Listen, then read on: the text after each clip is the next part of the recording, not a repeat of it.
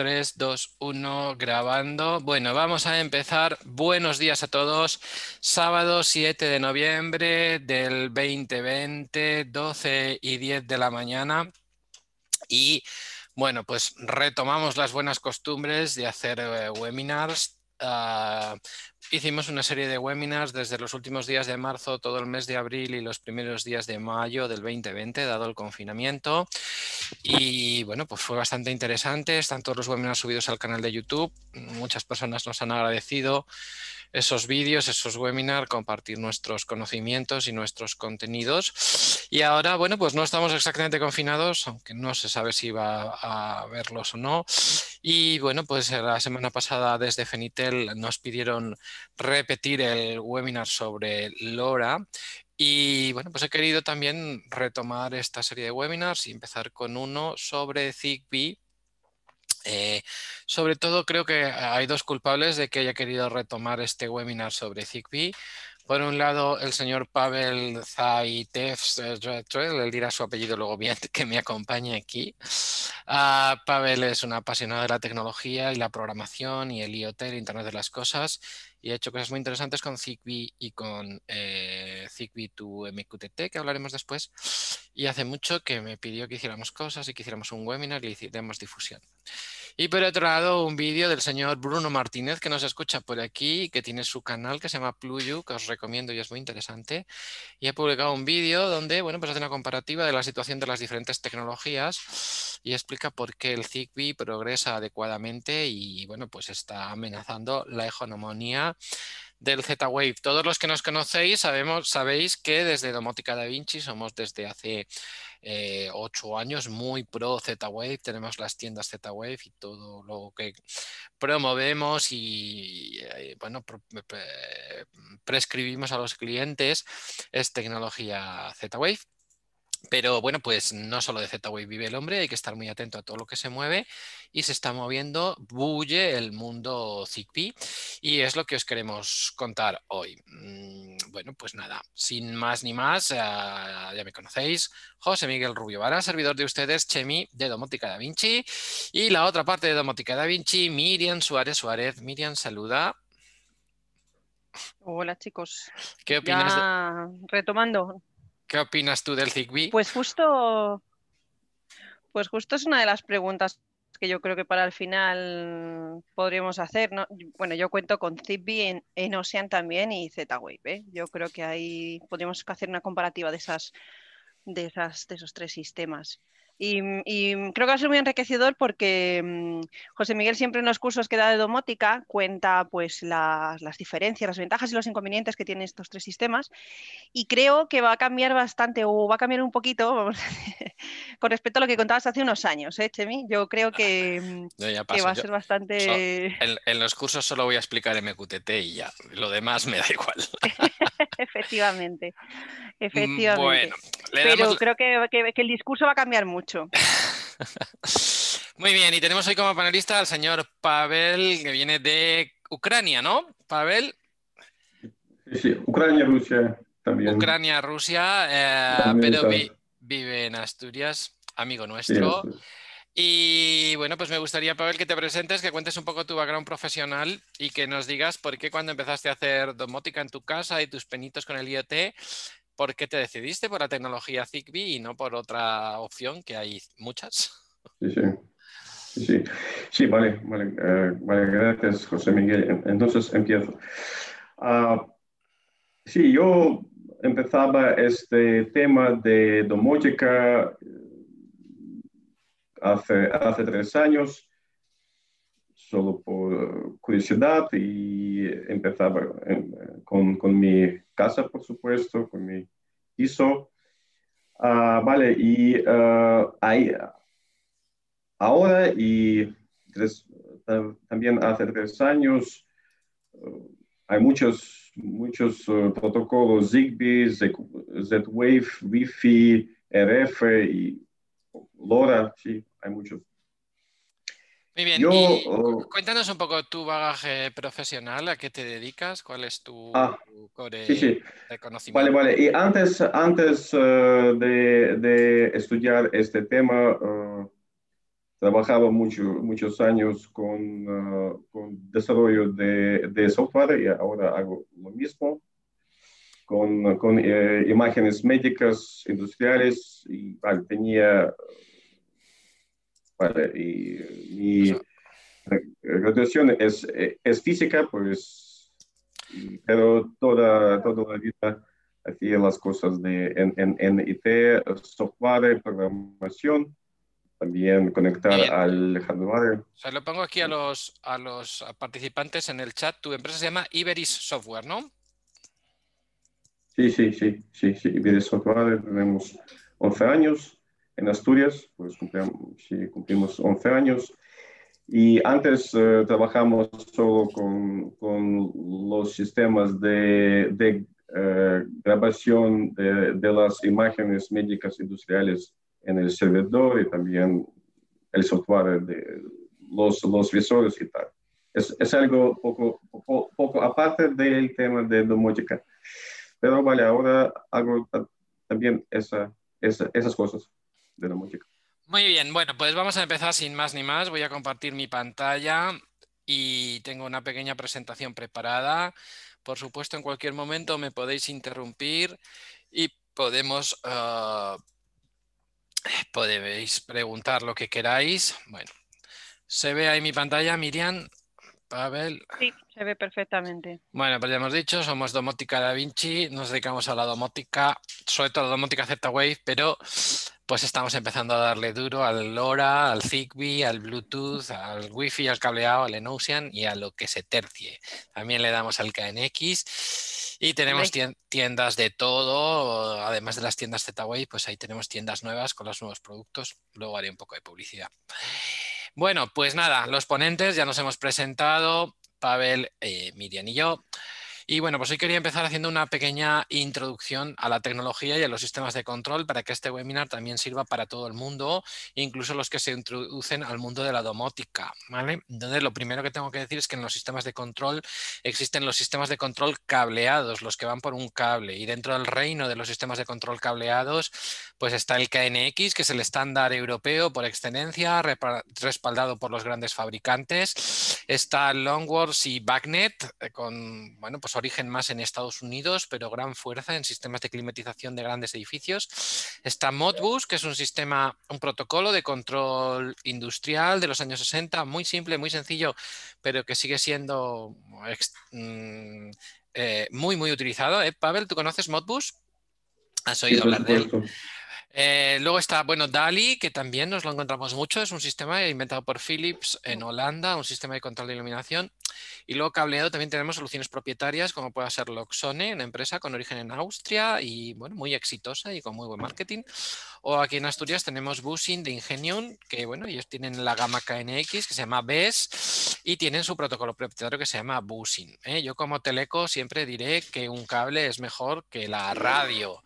Y bueno, pues en este reino estos protocolos, estos sistemas de control son estupendos y bueno, pues eh, realmente recomendables. El único problema es que son de alto precio, es más caro ponerlos, hay que tirar el bus, son más, son complejos de programar, hay que hacer la visualización aparte, pero bueno, tienen un gran respaldo de la industria y funcionan muy muy bien y pueden funcionar durante muchos años estupendamente en edificios, no importa lo grandes que sean. El, también hay que tener en cuenta que en estos proyectos es muy conveniente el atacarlos desde el origen y eh, proyectarlos muy muy bien para saber lo que se puede poner porque son poco flexibles o adaptables luego.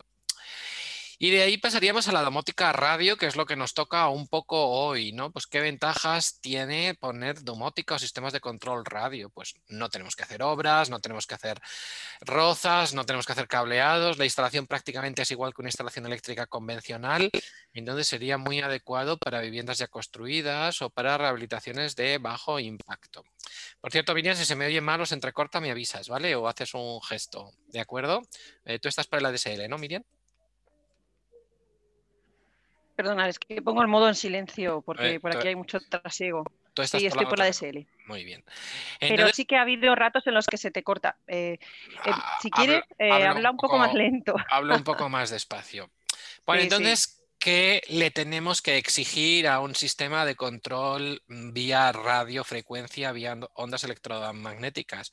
Pues por supuesto que sea fiable, que funcione bien, que no dé fallos, que sea seguro, que no nos lo puedan hackear, que consuma poco ancho de banda y poca energía, que podamos hacer dispositivos a pilas que duren muchos años, que podamos poner muchos dispositivos dentro de, la casa o dentro del edificio sin saturar la banda, que sea fácil de usar, de configuración, de configurar, de hacer la programación, que tenga un precio adecuado, que tengamos una cierta protección de la inversión en el sentido de que no se quede obsoleto, que, que mm, que no dependa de un solo fabricante o de una sola tecnología o de un solo chip, que tengamos una no obsolescencia tecnológica, aunque cambie la tecnología o cambiemos al 4G, al 5G, la fibra, Bluetooth, lo que sea, sigamos pudiendo utilizarlo, que sea interoperable, que interopere bien con todas las cosas nuevas que vayan llegando y que pueda crecer bien cinco persianas, luego otras cinco, luego termostatos, luego lo que sea, que escale bien. Bueno, entonces en ese sentido pues tenemos varios reyes en esto de la domótica radio y de la domótica inalámbrica. Tenemos el Zigbee, el Z-Wave, el Bluetooth, el Enocean.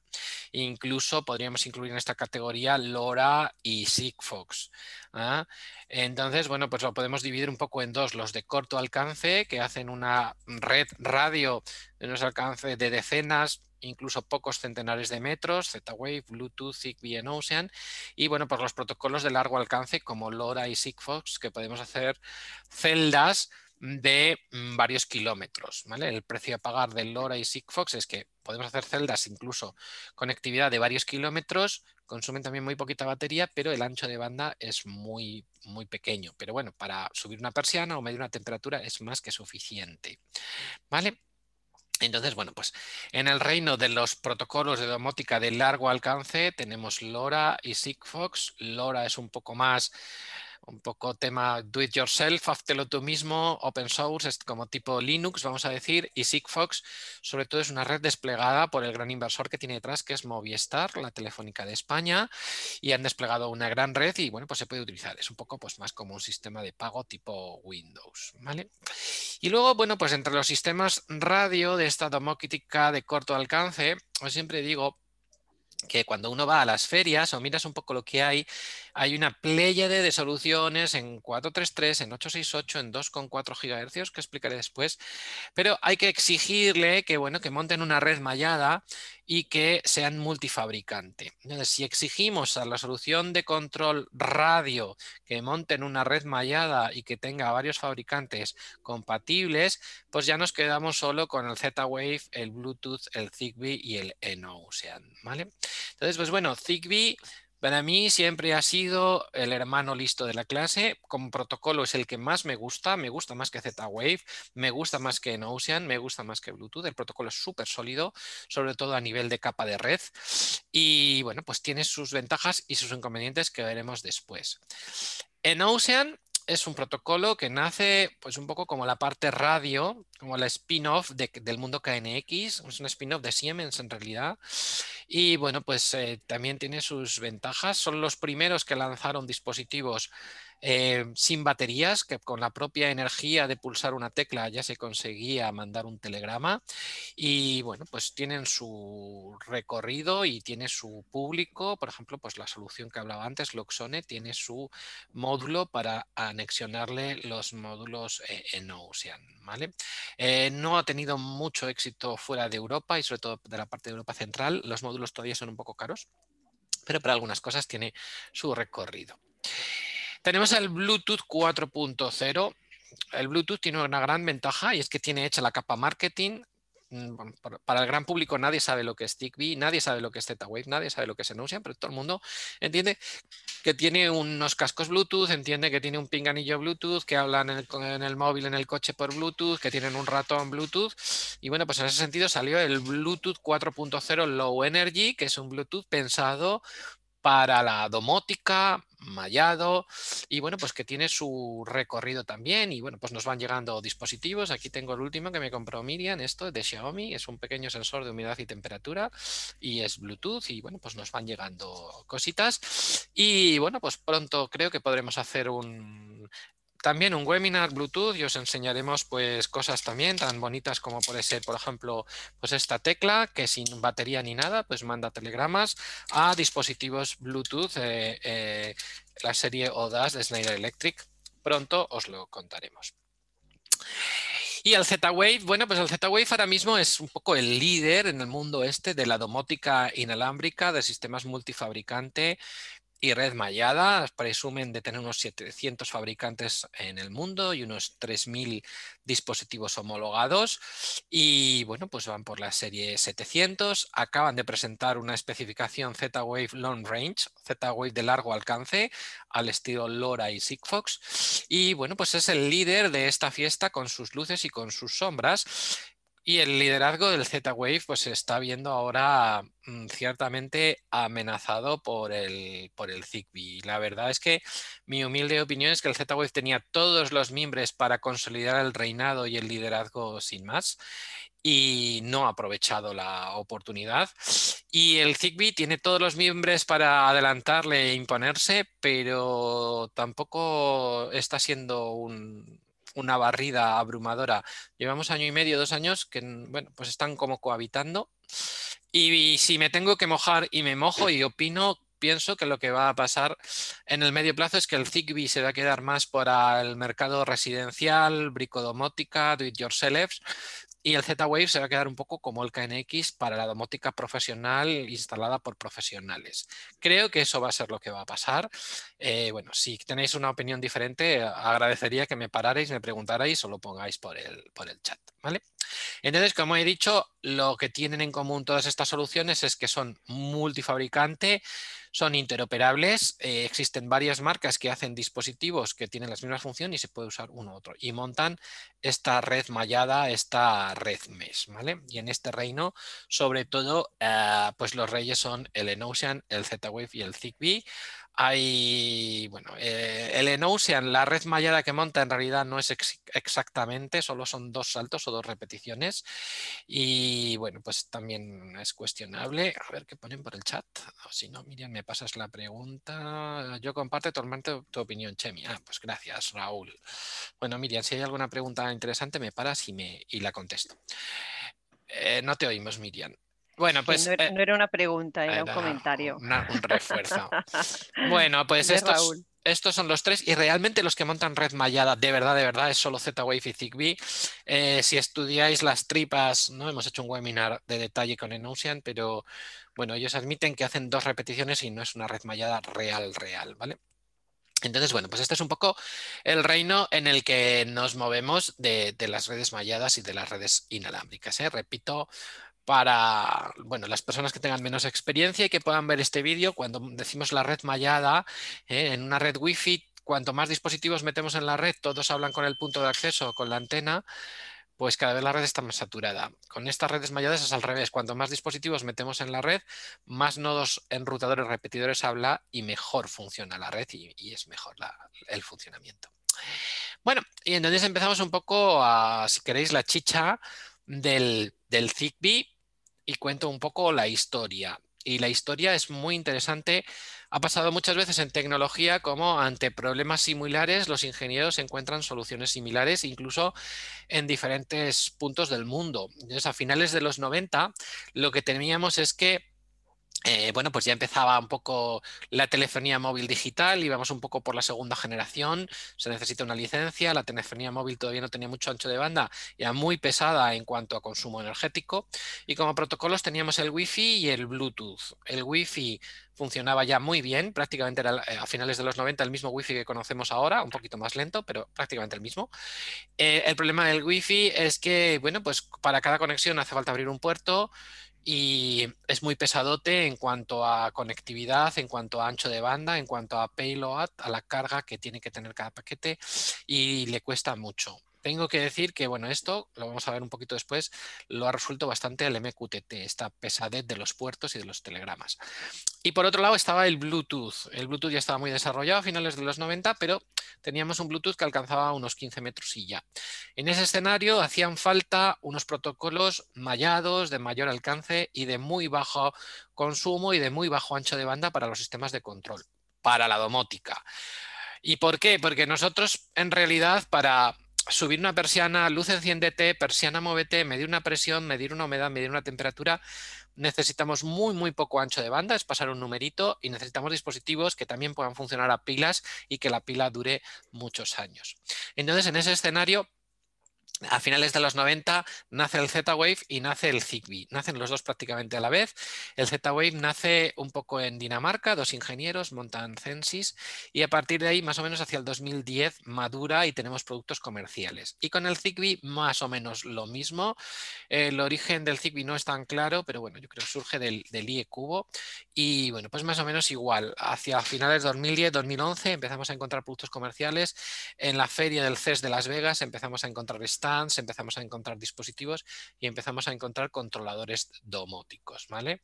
Eh, y bueno, pues el, el Zigbee en ese sentido progresa adecuadamente como protocolo de bajo consumo que monta una red mallada y que permite una fácil integración y permite nodos con poca electrónica. ¿vale? Si lo vemos un poco por capas, eh, pues yo, a mí me gusta mucho explicar cada uno de los protocolos, me sale la vena teleco, la vena ingenieril, por la capa física, por la capa de red y por la capa de aplicación, ¿qué os puedo decir? Bueno, pues la capa física del Zigbee, eh, bueno, pues está definida por el IE cubo y el estándar es el 802.15.4. Bueno, esto es una locura. Bueno, no es ninguna locura el Wi-Fi, que usamos todos, todos los días, eh, también está definido por el IE cubo, es el 802.11, el 11A, B, C, D, F, hasta la G. Ese es el Wi-Fi normal. Pues el IE cubo, que es el Instituto de Ingeniería, bla, bla, bla, pues son los que definen el estándar a nivel de capa física. Para bien o para mal, por ejemplo, en el Z-Wave, es la gente del Z-Wave los que lo definen, bueno, dicen que eso hace que el estándar a nivel de capa física sea muy, muy, muy sólido, pero los cambios son difíciles porque tienen que ir a las asambleas del IE cubo y tienen que aprobarlo, entonces los cambios son lentos.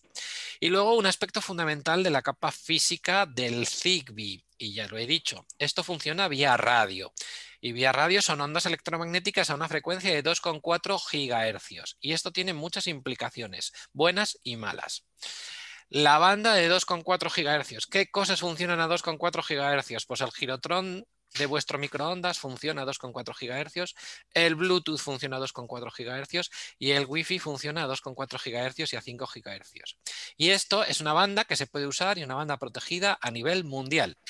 Esto es muy bueno porque si tú sacas un dispositivo Zigbee, igual que sacas un dispositivo Wi-Fi, lo puedes usar con una banda protegida legalmente en cualquier región del mundo. Eso es muy bueno. Lo malo que es, pues que es una banda súper saturada, sobre todo en el centro de las ciudades. Explico esto de súper saturada, pues no tenéis más que ir al centro de una gran ciudad, abrir el Wi-Fi y ver que hay tropecientas Wi-Fi alrededor. ¿eh? Y en realidad, pues el Wi-Fi tiene como 14 o 12 canales diferentes. Entonces, bueno, pues este es una, un aspecto muy importante a considerar del, del Wi-Fi, eh, la capa física. A nivel de capa de red, eh, bueno, pues no quiero aburriros demasiado, pero realmente ah, tanto en el Zigbee como en el Z-Wave intentan que sea totalmente transparente para el usuario y no tener que preocuparse de nada. Simplemente cuando se mete un dispositivo en la red, él se arregla, se comunica con la red, le dan una dirección y se arregla el direccionamiento y se monta la red mallada.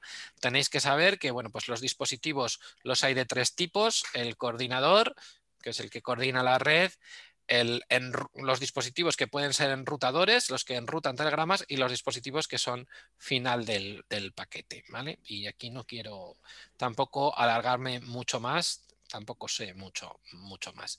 Eh, no sé si Pavel sabes algo más de cómo funciona la red Zigbee en este detalle del coordinador router o end device o, o más o menos mm, está explicado. Pavel, ¿quieres añadir algo? Sí, sí. Bueno, y luego lo voy a explicar más, pero bueno, una de las grandes fortalezas del Zigbee es que puede montar una red con este esquema de hasta 65.000 dispositivos, 65.000 dispositivos, lo cual le da una potencia de fuego muy interesante frente a, por ejemplo, una sola red Z-Wave. Podemos montar hasta 232 dispositivos, que bueno, para usarlo en uso residencial, en viviendas, es más que suficiente, pero bueno, pues aquí el Zigbee gana por goleada. Y bueno, pues luego está la capa de aplicación. La capa de aplicación es donde se define qué hace el dispositivo. Pues yo soy un relé que enciende y apaga. Pues yo soy un medidor de temperatura. Pues yo soy un giroscopio. Pues yo soy un poco lo que quiera. Entonces, el problema histórico que he tenido el Zigbee es que a nivel de capa de aplicación el estándar no estaba cerrado y no te obligaban a publicar las clases de comando. Entonces, muchísimos fabricantes en el mundo, pues había una persona antes ahí de Control 4 o tenemos a Batio en aquí en el País Vasco, han fabricado dispositivos Zigbee pero solo eran compatibles con ellos mismos. Entonces, esto es históricamente un problema grave para la, para la Zigbee Alliance y para los dispositivos Zigbee. A día de hoy, la situación es que estamos por la especificación 3.0, Zigbee 3.0 y ahí pues los del Zigbee, que son gente muy lista, han sacado una especificación donde todo tiene que ser público, no se permiten eh, soluciones propietarias y hemos mejorado mucho en cuanto a la compatibilidad. ¿vale? Entonces, donde leáis o cuando leáis, bueno, esto es Zigbee, es compatible Zigbee, bueno, hay que ver qué capítulo y qué aspectos y qué especificación. En general, tengo que decir que el Zigbee en todo lo que es la parte de iluminación, muy impulsada por Philips, Osram, etcétera, es muy compatible, pero ya la parte de termostatos, control de persianas, protección solar, toldos, eh, entramos en un reino bueno, bastante diferente. Y ahí bueno, es donde el MQTT a Zigbee ha puesto orden porque bueno, alguien se encarga de hacer compatible el dispositivo y ya se habla con él por MQTT. Y ese es el interés que tiene y es lo que vamos a explicar un poquito después. Entonces, si me focalizo en las fortalezas y en las debilidades del Zigbee, pues vamos a ver un poco, en realidad, por qué he hecho este webinar y por qué empezamos a poner nuestras fuerzas, nuestras energías y nuestros intereses en el Zigbee. Es primera frase, el Zigbee está siendo la solución elegida por las grandes marcas. Fue un gran shock cuando se supo que el altavoz de Amazon Echo, no sé exactamente qué versión, pero bueno, el grandote, incluía un chipset ya preparado para Zigbee, ¿no? Y entonces ahí salieron los del Z-Wave, los del Z-Wave diciendo que, que se habían equivocado porque el Z-Wave tenía muchos más dispositivos disponibles y con la interoperabilidad garantizada que el, el Zigbee. El Zigbee, por ejemplo, también es la solución elegida por IKEA, ¿vale? Entonces podéis encontrar las luces de IKEA, las bombillas y también ya incluso stores con un pequeño gateway y una app, pues me parece que esta cuesta como unos 9 euros, ¿vale? Entonces, bueno, pues IKEA que se ha metido un poquito a la domótica o por lo menos a la parte de iluminación de la domótica, pues eh, el protocolo elegido es Zigbee y lo voy a explicar después, pero estas bombillas de IKEA son perfectamente utilizables con los USB Zigbee que voy a explicar después. El otro de los grandes reyes de esta fiesta es Philips. ¿eh? Ah, las luces Philips UE con su bridge, un grandísimo éxito. Cada vez tienen más dispositivos y ah, bueno, pues tienen su bridge, su hub ah, TCP/IP y sus luces de colores eh, que hacen pues toda la, la función eh, domótica. Y esto funciona por Zigbee y funciona súper, súper bien y a una velocidad enorme. ¿vale? Pues como os decía, también Xiaomi ah, pues ha sacado una gama de productos y se ha basado en Zigbee y tiene su controlador y tienen un montón de dispositivos muy muy interesantes, detectores de apertura, sensores de humedad y temperatura, sirenas, etcétera, etcétera. Y todo funciona por, por Zigbee y a unos precios realmente muy muy muy competitivos. Como os decía, pues hay otras empresas que han utilizado Zigbee. Por ejemplo, hay una empresa en el País Vasco que se llama Batio, que tiene una solución completa de domótica, detectores de apertura, detectores de movimiento, termostatos, enchufes, actuadores. Ah, una solución muy interesante. De hecho, si vais al Leroy Merlin, se vende en el Leroy Merlin. Y esta solución es, Zigbee. De hecho, yo me acuerdo que cuando ellos empezaban a, desarrollar la solución, hablamos con ellos y les dijimos que por qué no lo hacían en, en Z-Wave, pero ellos decidieron por el Zigbee y con Zigbee la solución funciona estupendamente bien. Luego hemos encontrado clientes que han querido quitar el gateway de Batio y utilizar todo el ecosistema de dispositivos Zigbee de Batio con controladores que clamaban ser compatibles con Zigbee y como explicaba antes, pues no se puede utilizar porque así de frente no son compatibles. ¿vale? Y bueno, hay algunos ejemplos más. Una empresa holandesa de cierto éxito con un dongle y unos enchufes y medidas de consumo, se llama Plugwise, que también tiene una solución Zigbee Estupenda. Ah, por ejemplo, pues muy interesante eh, una, empresa de Croacia que se llama Zipato, tiene su controlador Zipavox y con un módulo adicional con el Zipavox se puede hacer compatible ZigBee o tienen una pantalla táctil Android compatible Z-Wave y ZigBee y sacaron una serie de dispositivos compatibles. ¿eh? Y bueno, pues también eh, la gran empresa del mundo, que no, lo he puesto, la gran empresa del mundo que, que utiliza ZigBee es Control4, una empresa de Estados Unidos, de Utah, con bueno, pues domótica de bastante alto nivel y también utiliza dispositivos Zigbee sobre todo, aunque luego se hicieron compatibles con el Z-Wave. Entonces, si vemos un poco las fortalezas, primera idea, los grandes están utilizando o tirando o parece que están tirando por el Zigbee. Segunda idea, cuando tú fabricas un dispositivo eh, Zigbee en 2,4 GHz es una frecuencia libre que se puede utilizar en cualquier país del mundo y no tienes que tener referencias diferentes de si este dispositivo se va a usar en Europa, Estados Unidos, Brasil, Bolivia, Nueva Zelanda, Australia, China, Japón, que tienen frecuencias diferentes. El 2,4, igual que la de 5, están protegidas. ¿vale? Como decía antes, podemos montar una red de hasta 65.000 dispositivos, lo cual también es una gran fortaleza. ¿eh? Y bueno, muy, muy interesante también que los precios de los dispositivos Zigbee son cada vez más competitivos. Os hablaba antes de que ah, había dispositivos de Xiaomi, detector de movimiento, detector de apertura por muy pocos euros, pero es que ya, por ejemplo, la famosa gama de Sonoff que son dispositivos Wi-Fi, pues ahora han sacado la misma gama en, en Zigbee y entonces pues tenemos ya casi casi toda la gama de dispositivos uh, de los módulos Wi-Fi a, a, precios muy competitivos, mejorando sustantivamente los precios de los módulos Z-Wave. ¿vale? Los precios de los módulos Z-Wave pagan el peaje de que el chipset todavía es propietario, hay que comprárselo a Silicon Labs y un precio medio de un dispositivo Z-Wave todavía está en el rango de los 60 mm, euros con IVA y aquí veis que ya tenemos dispositivos eh, actuador uh, Zigbee en el rango de por, debajo de los, de los 15 euros. Entonces esto es también otra de las razones por las que el mercado pues, está girando hacia el Zigbee. Yo mm, barrunto que bueno, pues el Z-Wave tendrá que o bien dar un salto de calidad y con el long range y con sus aparatos y tendrá que bajar un pelín los precios porque no es competitivo que sea tres veces más un módulo Z-Wave contra un módulo eh, Zigbee. Pero bueno, vamos a ir viendo cómo evolucionan las cosas. Pero no todo es bonito en el Zigbee y dice, bueno, con esto me estás contando, todos son ventajas. Bueno, hay algunas debilidades. La primera, pues que la, la, que he contado, la banda del 2,4 es una frecuencia muy saturada. Y como veis en el gráfico, bueno, según bajas en frecuencia tienes mejor penetración en el hormigón y en los edificios. Entonces, en la banda del 5 es en Wi-Fi es mejor que la banda del 2,4, tienes más velocidad, pero menos alcance. La banda del 2,4 tienes más alcance que la del 5, pero eh, menos alcance. Y la banda de los 868 tiene más alcance. Eh, hay, Internet está plagada de reviews y de comparativas, el Zigbee contra el Z-Wave en Internet, y la mayoría constatan que más o menos empatan, salvo las cosas que he dicho, y la mayoría constatan que una de las ventajas del, del Z-Wave es que en el 868 tiene un poco más de alcance en el interior. Entonces, si vais a hacer proyecto dentro de una gran ciudad, o una gran casa con mucho sótano o un edificio y hay mucho hormigón alrededor, pues es verdad que la banda del 868 está menos saturada y va a tener un poco más de alcance. Entonces, para las grandes ciudades es un poco más conveniente.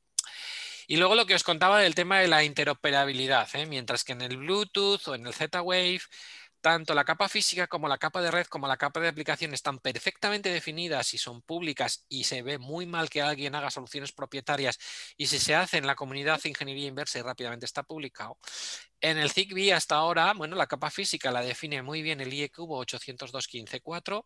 Está perfectamente definida la capa de red y ya dicho, os he dicho que me gusta mucho, que funciona muy bien hasta 65.000 dispositivos, pero a nivel de capa de aplicación cada uno ha hecho de su capa un ensayo y sobre todo en las especificaciones Zigbee HA 1, 1.2, 1.4, 2.0 han hecho lo que han querido. A día de hoy vamos por la especificación 3.0, no quieren caer en el mismo error y parece que todos los dispositivos Zigbee que van saliendo con especificación 3.0 no tienen este problema de la interoperabilidad. Todos de alguna manera son integrables con los dispositivos. Pero bueno, vamos a ver qué pasa. Entonces eso nos lleva a lo que contaba antes de que hay soluciones propietarias que sí que está muy bien, que son Zigbee, que mm, se benefician de los, del potencial y de las capacidades del Zigbee, pero luego son difícilmente interoperables. ¿vale? Y bueno, pues hasta aquí un poco las debilidades que las tiene, pero bueno, no son tan graves. Entonces vamos a ver un poco las aplicaciones. Otra, no, me gustaría desviar mucho la atención. Nosotros hacemos los webinars y estamos muy centrados en el tema de la domótica, pero una cosa que tiene también el Zigbee es que define capítulos para un montón de funcionalidades, ¿vale? Y entonces se pueden definir nodos con tecnología Zigbee para desarrollar redes de sensores, se puede utilizar para Smart Cities, se puede utilizar para agricultura de precisión, se puede utilizar para muchas cosas. Hay una empresa española, una una empresa española de Zaragoza, donde un par de, personas de, la Universidad de Zaragoza, en, particular una mujer, lo cual me alegra soberanamente. Eh, la empresa de Zaragoza se llama Libelium y es una de las empresas que lidera el hecho de utilizar este tipo de dispositivos y este tipo de nodos Zigbee para el IoT, para el Internet de las Cosas y para redes de alto alcance y de alto despliegue. ¿vale? Pero bueno, nosotros lo, vamos a centrar en la domótica, ¿vale? Entonces, todas estas posibilidades y todas estas capacidades las podéis ver en la página web de la Zigbee Alliance. En la página web de la Zigbee Alliance vais a ver cómo efectivamente pues, todos los grandes están ahí metidos, pero por supuesto nosotros pues, lo vamos a utilizar sobre todo para el capítulo de la domótica, ¿vale? Ahí tenéis, por ejemplo, el controlador de Control 4 con su antena Zigbee. Entonces, me voy a centrar un poco en el uso de Zigbee con los controladores domóticos y con los diferentes dispositivos que hablamos habitualmente mm, eh, con domótica eh, Da Vinci, con el foro de domótica doméstica y con nuestros eh, webinars. ¿vale? Entonces, tenemos una serie de controladores que son nativos Zigbee. casi todos ah, han salido, bueno, duales, ¿no? Entonces, el, el paradigma de esto es el de SmartThings, que es de Samsung. SmartThings es una empresa americana, una startup, que fue adquirida por Samsung hacia el 2006-2007 por 200 millones de dólares y su hub, su controlador SmartThings es dual, es Z-Wave y es ah, Zigbee, ¿vale? Por supuesto, tiene conexión Ethernet y conexión Wi-Fi. Y este pues permite manejar ambas tecnologías perfectamente bien. Es un controlador que nos gusta mucho, nos parece muy sólido, lo único que, bueno, pues como es de, Samsung, pues mm, está muy orientado a usuario final y no nos permite gran flexibilidad a la hora de hacer integraciones y de meterle mano por atrás, pero bueno, se puede.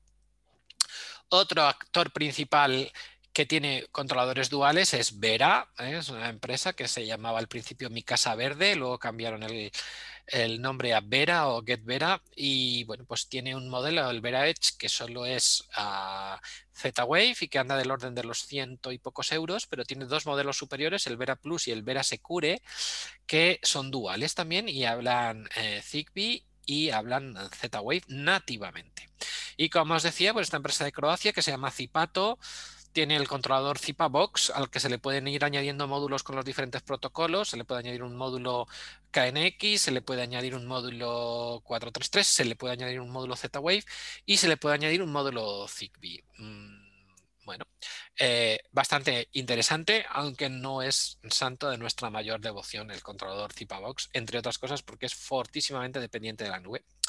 Y luego, pues Zipato también tuvo la idea de sacar un controlador basado en una pantalla táctil. Básicamente es un Android atornillado a la pared con botoncitos y bueno, pues en la versión 2 ya lo han sacado mm, compatible Z-Wave y compatible Zigbee y bueno, pues es nativo Zigbee. Bastante interesante. No es tampoco el, la solución que más nos guste porque todavía no es demasiado estable y las versiones que hemos tocado nos han dado problemas, pero bueno, habla un poco de las tendencias del mercado.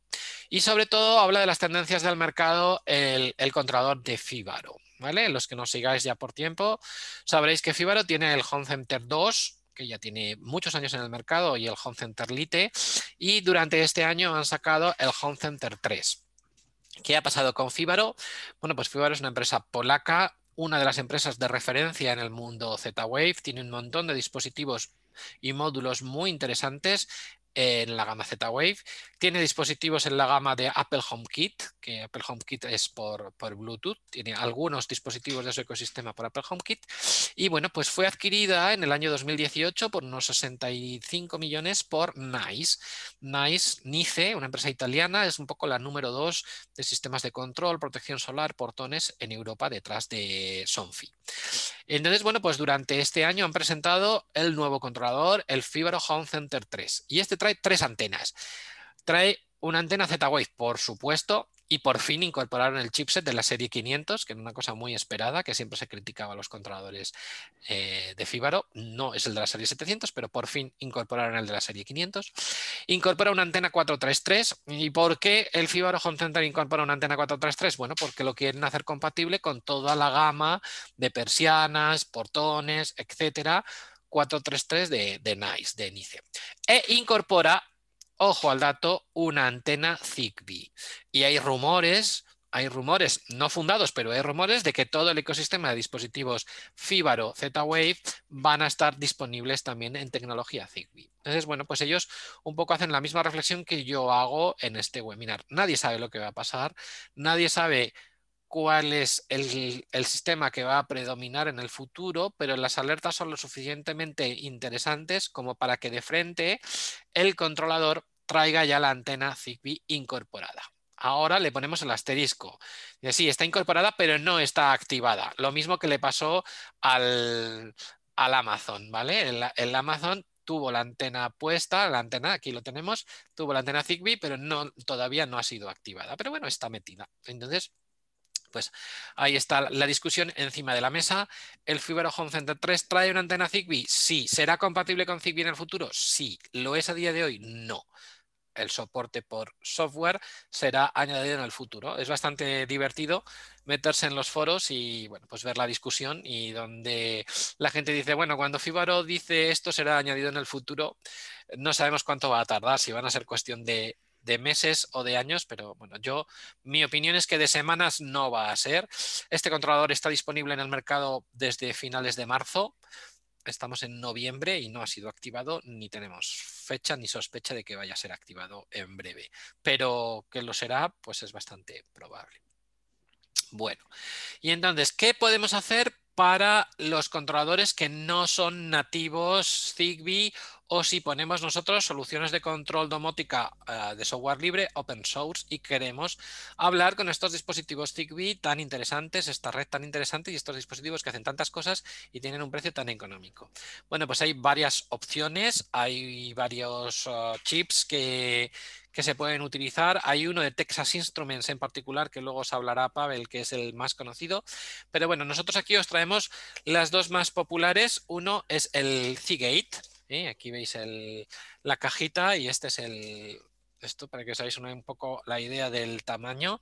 Es un, francés que ha hecho un emprendimiento y ha sacado el C-Gate. El otro día os hablábamos del, del LoRa Gate, que también es la antena LoRa. Pues bueno, el C-Gate, este, pues funciona muy bien y fue un poco el, pionero en abrir la puerta Zigbee a los sistemas de control no nativos Z-Wave. Y ahora, pues el siguiente es el Combi 2 también. Este es un poco más chiquitito. Vale, aquí, aquí lo tenéis, ¿se ve, Miriam? en la pantalla un poco? ¿Eh? Es el, otro que se puede utilizar. Bueno, nosotros vendemos los dos, ahí tenéis los, los precios. No tengo preferencia por uno o por otro, pero sí que, no sé, Miriam, que llevamos la parte comercial, eh, hemos vendido el Cgate y en las últimas semanas, meses, nos han pedido más el, el, Combi 2, ¿no, Miriam? Sí, pero, pero el Cgate es el que más se ha vendido.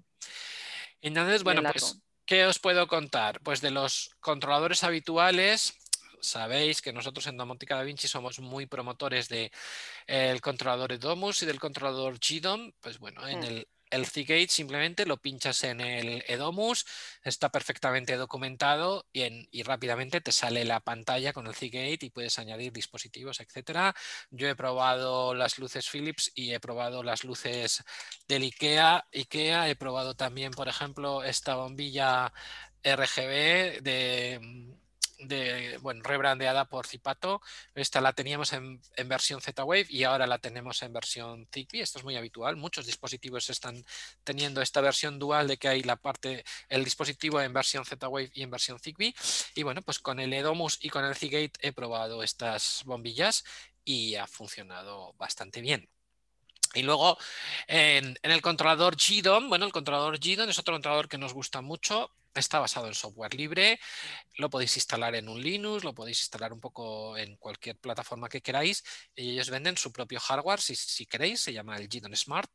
Y bueno pues la plataforma GDON se basa todo en plugins y bueno pues hay un par de plugins que podemos utilizar. Para el Zigbee podéis utilizar este plugin que vale 6 euros y para el Combi 2 pues podéis utilizar este otro plugin que también vale 6 euros y son los que permiten utilizar todo el universo Zigbee en, en este controlador GDOM, pues que también nos gusta mucho por la potencia que tiene, la posibilidad de integrar todos los protocolos y la posibilidad de hacer las visualizaciones a medida. Además de esto, bueno, pues hay muchas personas que utilizan software libre. Eh, hay diferentes soluciones de software libre, Domotic es una de ellas, pero bueno, las dos que van un poco liderando son OpenHAB con origen en Alemania y, Home Assistant más con origen en Estados Unidos, con grandes comunidades detrás, OpenHAB escrito más en Java y Home Assistant escrito más en Python. Las dos son perfectamente buenas y válidas. Y bueno, pues las dos tienen sus posibilidades de integración. ¿eh? El, el OpenHAB pues tiene un binding con Zigbee y según lo que estuve leyendo ayer, ah, pues funciona bien por lo menos con el chipset de, Texas Instruments y bueno, es perfectamente integrable, ¿vale? El, OpenHAB funciona con Windows. Y el ah, Home Assistant, pues también tiene su eh, posibilidad perfectamente de integrar eh, Zigbee y no tiene gran problema y bueno, pues lo, que ponían los foros es que funciona muy bien y aquí sí que he leído que lo, han conseguido hacer funcionar incluso con el Combi 2 y con el Cgate mm. y bueno, pues eh, tiene su, su recorrido, ¿vale? Entonces, bueno, pues se puede utilizar el Zigbee también con estas soluciones de, software libre, ¿vale? Para las personas que estén viendo este vídeo y se sientan un poco desbordados, comentar que tenemos webinars específicos del controlador Edomus, webinars específicos del controlador GDOM, webinars específicos de OpenHAB y de Home Assistant, donde explicamos un poco más en detalle estas soluciones y las posibilidades que ofrece, ¿vale? Bueno, y finalmente, eh, bueno, pues eh, otra de las razones por las que queríamos hacer este webinar es porque, bueno, ya nos pedisteis y hay un webinar específico al respecto en primavera que habláramos de MQTT y bueno, pues como tenía a Pavel, el super gurú de Zigbee to MQTT, pues quería que os enseñara lo que él ha logrado con esta, con esta solución, ¿vale? Eh, MQTT, de nuevo, tenemos un webinar específico sobre MQTT y es un poco hoy por hoy la navaja suiza que permite integrarlo todo a toda velocidad. Ayer hablábamos, Pavel, de 100 mensajes por segundo ¿eh? Miles, de mensajes por segundo en TCP/IP sin tener que abrir eh, puertos y con una carga ligerísima del payload. Bueno, ah, es muy, muy sorprendente los resultados que se pueden conseguir con MQTT. Entonces, bueno, pues MQTT ya no está ni enamorados, ya lo conocíamos y me parece una solución muy interesante. Y luego, pues el Zigbee to MQTT Ah, si miráis la página web, ah, lo que a mí me dejó muy, muy alucinado del Zigbee to MQTT, ah, a ver si lo podemos, si lo podemos ver en una pestaña nueva, es la cantidad inmensa de dispositivos que hay compatibles con, con, esta, con, este, con esta opción. ¿no? En la lista te pierdes, son cientos, a ver cuántos. Eh, aquí lo tenéis. 1079 dispositivos compatibles con Zigbee to MQTT de 175 dispositivos. Esto es un músculo que muy pocos pueden mostrar. Lo que quiere decir esto es que si tú montas un servidor eh, Zigbee to MQTT, tienes 1079 dispositivos que se van a hablar perfectamente bien con tu dispositivo y en el otro lado te ofrece MQTT y lo vas a poder integrar con tu sistema domótico. ¿eh? Yo tengo que decir, por ejemplo, yo he hecho esta semana de integración de LoRa con el GDON con MQTT mm, y es que va a la velocidad del rayo, funciona súper bien.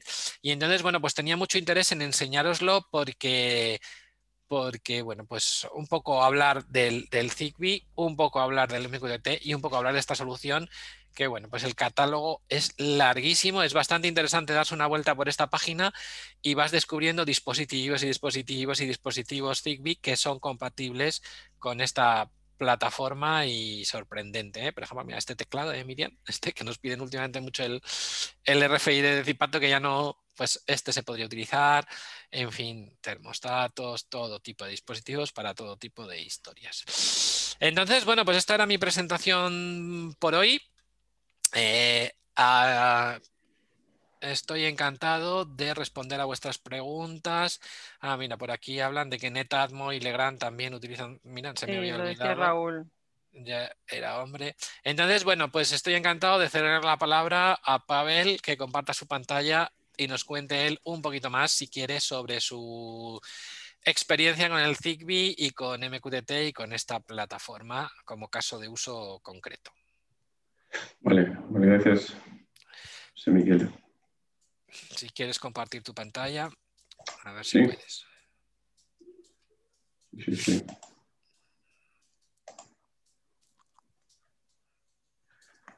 ¿Ves mi pantalla? Sí. Sí, muy bien.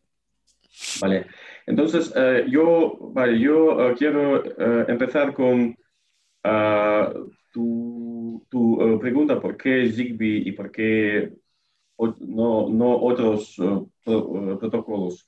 Sí, tres, hace, hace tres años pensaba y navegaba por Internet y, y por fin entendí muy claramente que Wi-Fi es algo para dispositivos, con, con alimentación, pero si tienes un botón pegado en el baño no puedes usar, no tienes cables y por eso tienes que usar ah, algo como Zigbee o, o Z-Wave. Ah, ah, y, y, después, comparando Z-Wave, Zigbee, sí, fue muy, muy, muy, claro que Zigbee tiene más proveedores económicos, pues, por ejemplo, tengo un, un amigo que tiene 50 dispositivos en, en Zigbee. Si, si lo mismo compró en Z-Wave, vale, fue, estaba muy, muy más, más, más caro. Y yo probaba Xiaomi, tuyas, Smart y, todo, y todos tuvieron los precios muy, muy bajos, 10, 10 euros por, por, un botón sensor. Y pensaba que Zigbee es algo inalámbrico, uh, económico con, con, uh, con, la, con, la, pila y, y también con, el dinero. Sí. Está, estaba muy, muy claro que Zigbee fue un día único para, para tener muchos sensores actuadores en la casa. por supuesto, tenía, tenemos problemas con con la distancia, pues uh, en un piso funcionan bien, pero si tienes uh, una casa con dos, dos, pisos, sótano, sí, sí, necesitas uh, ampliar, hay que ampliar la señal. vale, y la última cosa que, sí, antes Zigbee fue algo por, por proveedor. Por ejemplo, los sensores de, de Xiaomi solo se mantienen por, su gateway Xiaomi. Lo mismo para Sonoff, IKEA y tal y tal.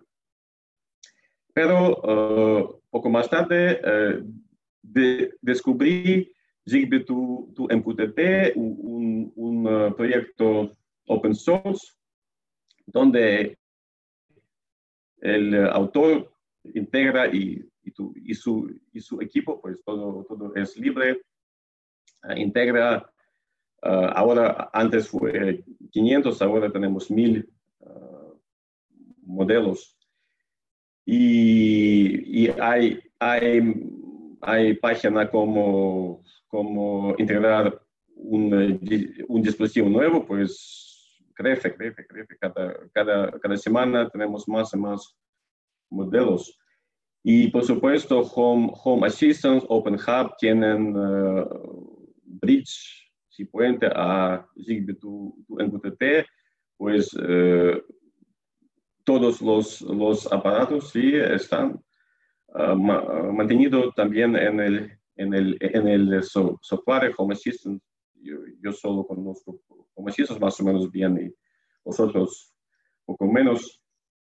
Ah, vale, y pues ahora yo, yo veo que en los foros, en, en las páginas web, uh, todos, uh, toda, toda la gente que hacen uh, la domótica en su casa con, con sus manos prefieren Zigbee y Home, Home Assistant, a los alemanes OpenHub, pero en otros países Home Assistant es un, es un líder.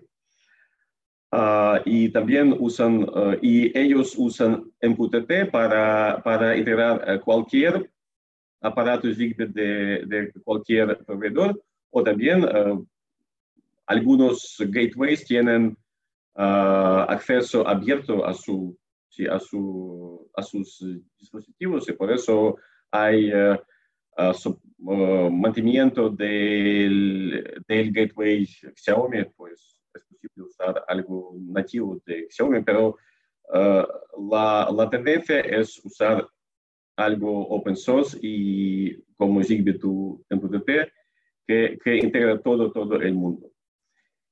Y después de eso, vale, pensaba que yo puedo usar Home, Home Assistant en mi casa, pero soy, soy un desarrollador y para mí más, más fácil hacer algo que, que, que estudiar algo. ¿Sí? Y yo uh, empezaba con este, este proyecto piloto, pues es algo, no, no, no es para vender, es, para jugar y para, para hacer como una base para, para un, un, proyecto comercial donde yo mantengo 10, poco menos, eh, dispositivos de mi casa. Y ahora tengo solo activado solo, solo tres, dos de Zigbee y un de Wi-Fi. Y uh, los tres usan uh, MQTT. Uh, botón y, sensor tienen, um, tienen Zigbee, pues, es, es, son de Zigbee. Y por eso necesitamos Zigbee to MQTT para, para recibir y, enviar los mensajes de MQTT. Y uh, este calefacción es un, sí, es un, uh, es un plug, sí, es un, es un uh, enchufe.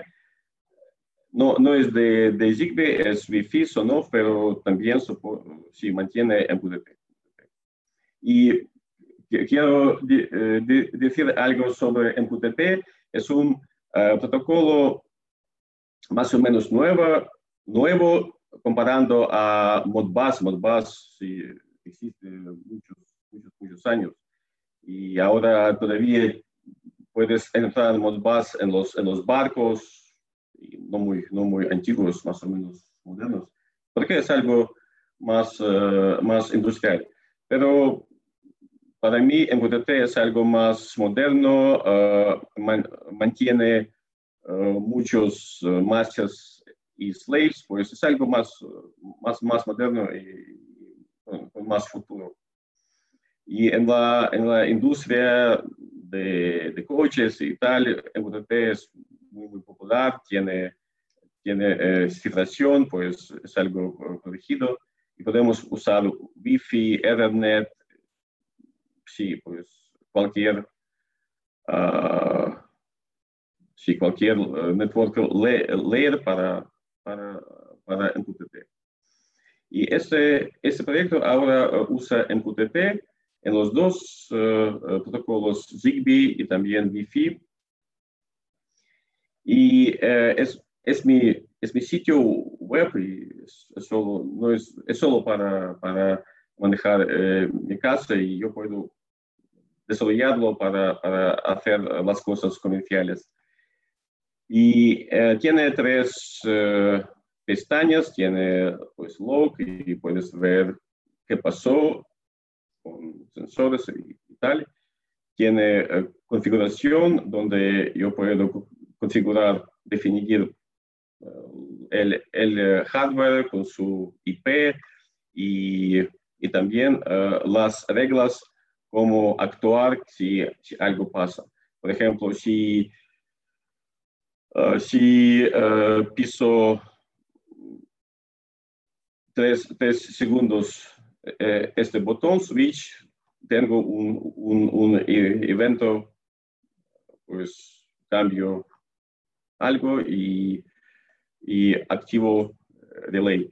Pues con, con, con, XML es, es poco aburrido para, para los, los, usuarios.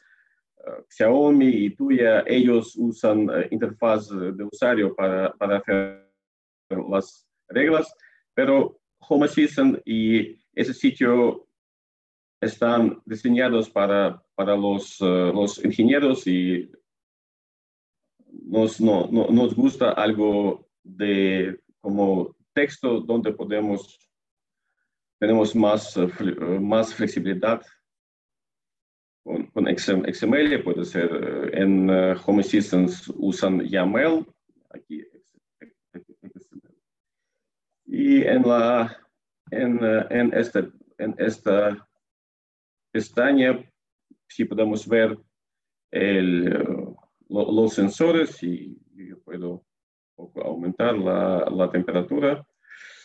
Y uh, cuando sube de 20, 27, uh, el relay SONOF tiene que actuar, tiene que entender. Yo puedo hacer lo mismo con, con mi ratón,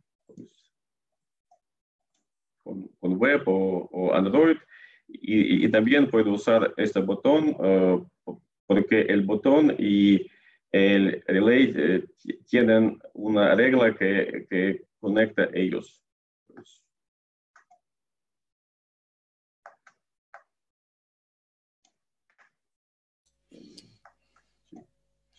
también doble clic es, uh, significa usar el, el sensor que, que controla la, la, calefacción.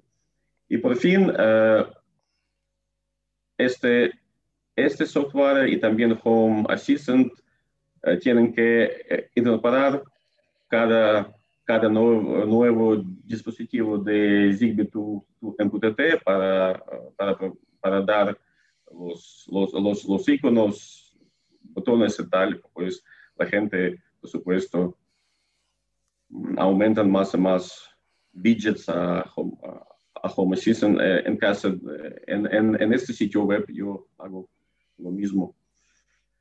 Uh, vale, ¿qué más? Uh, vale, ya. Me, vale. me, me, tengo alguna pregunta. Mira, si pones la otra pestaña que tienes ahí abierta, eh, para sí, empezar, eso. la pestaña que pone Supported Adapted, no, la de arriba, la de su, más arriba, más arriba, más arriba. La pesta esa. Ah, Aquí, vale, vale, vale. Tú, tú has utilizado este, este USB, ¿no? Yo he hablado, sí. yo he hablado del Cigate y he hablado del Combi 2. Sí, sí, sí. Este Texas Instruments CC 2531 es muy popular en el mundo Zigbee. Sí, eh, este, eso es. Este es lo, eh, esto es lo que nos estás enseñando, ¿no? El, la plataforma la tienes montada en una Raspberry Pi. Esa que tienes en la mano. Sí, sí, sí, pues Raspberry Pi, eh, Pi tiene eh, MQTT Broker y, y, también Zigbee 2 MQTT software que, que usa STCC 253. Y ese es ese pincho blanco que tienes ahí. ¿Y este es, es, fácil de conseguir? ¿Es dónde lo has, aquí pone, dónde lo has conseguido? ¿Cuánto vale más o menos? Aquí podemos ver aquí, 5 euros. 5 dólares. Muy bien. Sí. Vale. Sí, pero es, muy, es, muy, es, poco débil, es para, para, la prueba, para un piso pequeño. Si, si eh, tienes paredes uh, hormigón y tal, hay que, hay que cambiar algo más, más caro, por ejemplo, Zig a Zig es, es un es también un, un, un stick, pero tiene más potencia y otro, otro chip dentro. Muy bien. Tiene CC26X2. Muy bien. Y entonces luego tú lo has montado esto en una, en una Raspberry Pi con un Linux y ahí has puesto el broker y el MQTT to ZigBee. Luego te quería Sí. preguntar cómo de complicado es el procedimiento de inclusión o exclusión de los nodos. Ahí nos has enseñado en la otra pestaña, en el código, veíamos el ID de los dispositivos. Sí, en este, sí, eh, en este caso es eh, el modo de, prueba eh, es más, más fácil que, que puedes imaginar. Solo si, si tienes un, un botón nuevo o sensor, solo pisas tre- tres segundos y Zigbee tu, tu MQTT lo detecta. No, no es seguro, mejor ah, tener un botón habilita o para, para, para, para, ah, habilitar esta, esta conexión. Vale. Y que cada dispositivo tiene, cada dispositivo tiene un ID único. Ahí lo habías puesto en Sí, sí, sí, sí, sí, tiene, tiene su ID único, podemos ver en ah, Sí, ahí está. aquí. Sí, sí, aquí. Vale, ¿y te da alguna opción de configuración de la red en cuanto a dirección en la red o el coordinador o los routers o los vecinos o para la red mallada o eso es todo transparente y no se puede tocar nada?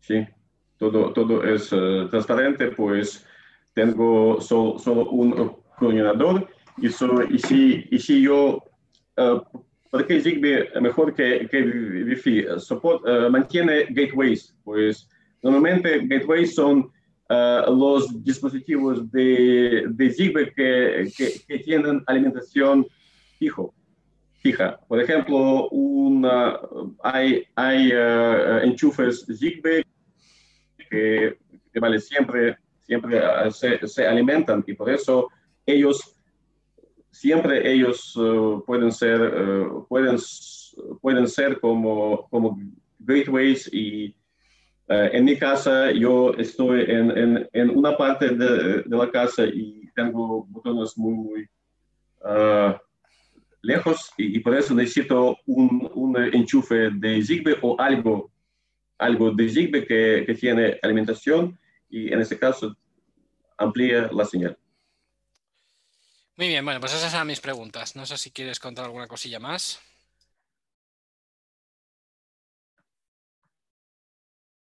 Pregunta Marta que si el software lo ha creado Pavel. Sí. Sí, sí. Sí, el software este que vemos localhost en el puerto 5000, eso lo has desarrollado tú, ¿verdad? Sí, sí, sí, sí, sí, sí. Funciona, ahora está, está funcionando en mi Windows y yo, yo tengo otra copia en Linux, en Raspberry.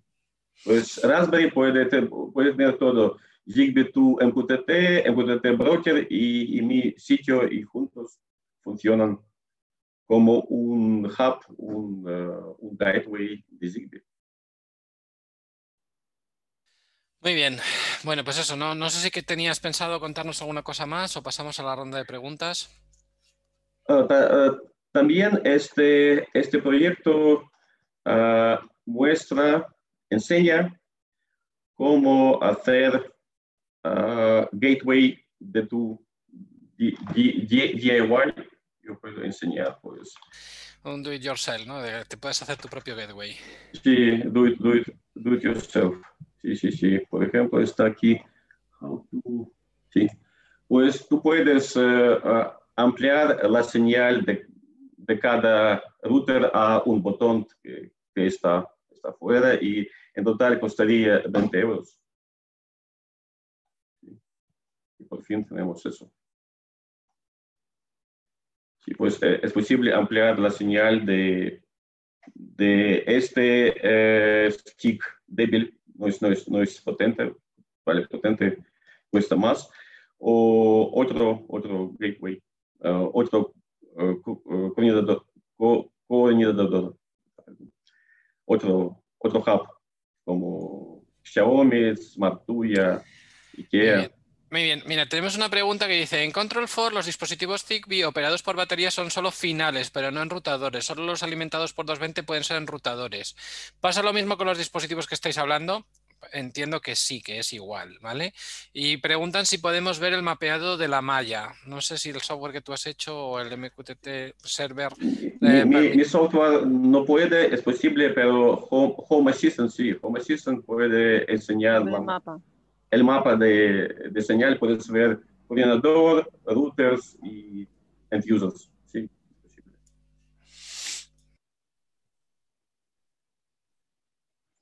Ujú. Eso sí es interesante, un poco como la, la matriz radio, ¿no? Que, Sí, ahora es- que decimos en Z-Wave. Pues es lo mismo, bueno, es lo que decía antes Pavel, eh, los fabricantes de los gateways intentan que eso sea muy transparente, pero bueno, si se trabaja con, con software se puede pintar la malla y, y puede ser muy interesante, muy interesante verlo. Sí, sí. Bueno, sí. pues a- abrimos turno de preguntas y vamos despidiendo el webinar. Eh, no sé si hay más preguntas y bueno, como siempre, ¿ve- ¿veis mi pantalla, Miriam? Sí, Sí. Y como siempre, pues tenemos bola extra. No sé si hay más preguntas, pero me gusta poner la bola extra, el One More Thing. Bueno, pues el One More Thing que tenemos hoy, o la bola extra, dedicado a Marta y a todos vosotros. Eh, bueno, hemos hablado de las posibilidades de MQTT como la navaja suiza. Pues hay una herramienta que nos recomendaron en uno de los webinars, el MQTT Explorer, eh, que bueno, lo puedo lanzar aquí si queréis. Eh, absolutamente recomendable, funciona en Windows y funciona en, en Mac. Y bueno, pues te permite hacer todo ello. Por ejemplo, aquí si me conecto a mi integración del LoRa con, con GDON, la pude hacer gracias a que tuve esta herramienta y aquí muy fácilmente me conecté al servidor MQTT y pude ver los mensajes y los telegramas muy rápidamente. Y bueno, pues aquí veis rápidamente yo puedo ver un poco todo lo que está pasando, los mensajes de un dispositivo LoRa y capturarlo por MQTT. ¿no? Entonces, si vais a trabajar el tema de Zigbee to MQTT, probablemente esta herramienta os va a servir muy bien para que veáis los telegramas que vayan y vengan. Y a nosotros nos ha servido y a Marta también eh, cuando hemos hecho nuestras pruebecillas, así que es lo que os recomiendo, ¿vale? Eh, y poco más por, por nuestra parte, ruedas y preguntas. Y bueno, pues deciros que ah, pues sí, tenemos una nueva tienda que es zigbee.domoticadavinci.com donde vamos a ir subiendo poquito a poquito todos los dispositivos Zigbee a la venta para, para vuestros proyectos o vuestras instalaciones, pues un poco de la misma manera y el mismo servicio que hemos prestado siempre con el, con el mundo Z-Wave. Y nada, pues abro la ronda de preguntas. Bueno, aquí tenéis, os recomiendo pasaros por el canal de Domótica Da Vinci para ver todos los webinars. Nos podéis seguir en redes sociales, ya sabéis que somos muy activos, o mandarnos un correo. Y pues nada, estoy abierto a responder las preguntas o si alguien quiere tomar la palabra. Dice aquí Javier Arias, estoy de acuerdo que el precio de los dispositivos es menor y es algo que te puedes decantar por una tecnología a otra, pero yo todavía no termino de fiarme de los dispositivos chinos baratos conectados 24 por 7. Me sigue inspirando más confianza las marcas más conocidas y fiables. Bueno, es verdad. Es verdad que, por ejemplo, lo ha hablado Pavel, hay dispositivos ah, Sonoff, ah, mm, Wi-Fi, Z-Wave, eh, pues por Wi-Fi lo que me cuentan es que o tienes un buen router que admita muchas cone- conexiones o si tienes una, una instalación con muchos dispositivos puedes tener problemillas. Y es verdad que nosotros tenemos dispositivos Fibaro, Cubino, Widom ya con 7, 8, 10 años de operación, cientos de maniobras y dan confianza y estos tienen que demostrarlo todavía. Pero así de frente, pues bueno, Miriam, alaban tu camiseta. ¿Hay alguna pregunta? ¿Sabes si existen contadores de energía en Zigbee? Eh, pregunta Raúl Carretero. Pavel, yo no sé si los conoces. Nosotros lo que hemos visto, que nos han pedido contadores de agua, contadores de gas y contadores eléctricos, pero sobre todo agua y gas, lo que estamos viendo mucho es contadores de pulsos, cuyo pulso recogemos y lo pasamos a Z-Wave o a Zigbee y a partir de ahí tenemos la señal. Y supongo que contadores de energía Zigbee existen o podemos mirarlo en la web de MQTT, esta que os he dicho antes, y supongo que los, que los habrá. Es que aquí están por marcas, no por funcionalidad, pero Sí. supongo que, que sí que los hay, ¿eh? no debería de haber problema. De hecho, esto que estás comentando del contador de, de agua o contador de, de combustible, eso es una cosa que con Z-Wave estamos un poco, bueno, no, no- no existen dispositivos, existieron en su día, ¿verdad? Los, eran los Sensus, pero actualmente como tal no hay un contador de, de pasos Z-Wave. Entonces, bueno, nosotros hacemos integraciones. Aquí nos pone, Gracias, Bruno. Nos pone Bruno en el chat. Bruno, que aunque está de resaca, le veo muy atento. de Debelco, pues mira, esto es un esto es un contador de pulsos y aquí un. Eso es, eso es. Eh, un lector de pulsos nativo Zigbee. Entonces, pues, este probablemente, pero ves, es Home Automation Compliant 1.2. ¿eh? Entonces, cuidado con la versión, esto, con la compatibilidad, porque es solo 1.2 sería más feliz si fuera 3, pero bueno, sí que, bueno, para, leer pulsos tampoco necesitamos mucha compatibilidad, entonces lee los pulsos y manda la información por Zigbee y puede leerlos de un contador eléctrico o de un contador de agua o, de gas, así que bueno, pues muchas gracias Bruno por el, por el comentario. Bueno, pues no sé si hay más preguntas o más comentarios y si no, pues os damos las gracias a todos por vuestra asistencia en el webinar de hoy. Y nada, pues como siempre os compartiré las transparencias, añadiré las transparencias lo de Netatmo y, y Legrand que decía Raúl antes y os compartiré el vídeo y lo subiremos al canal de YouTube. Agradecemos mucho si le dais al me gusta y lo compartís o suscribís, como dicen todos los youtubers. Y poco más por mi, por mi parte. Feliz sábado para todos y nada, pues le doy la palabra a Miriam y a Pavel para que despidan si quieren. Miriam. Pavel. Pavel, Pavel.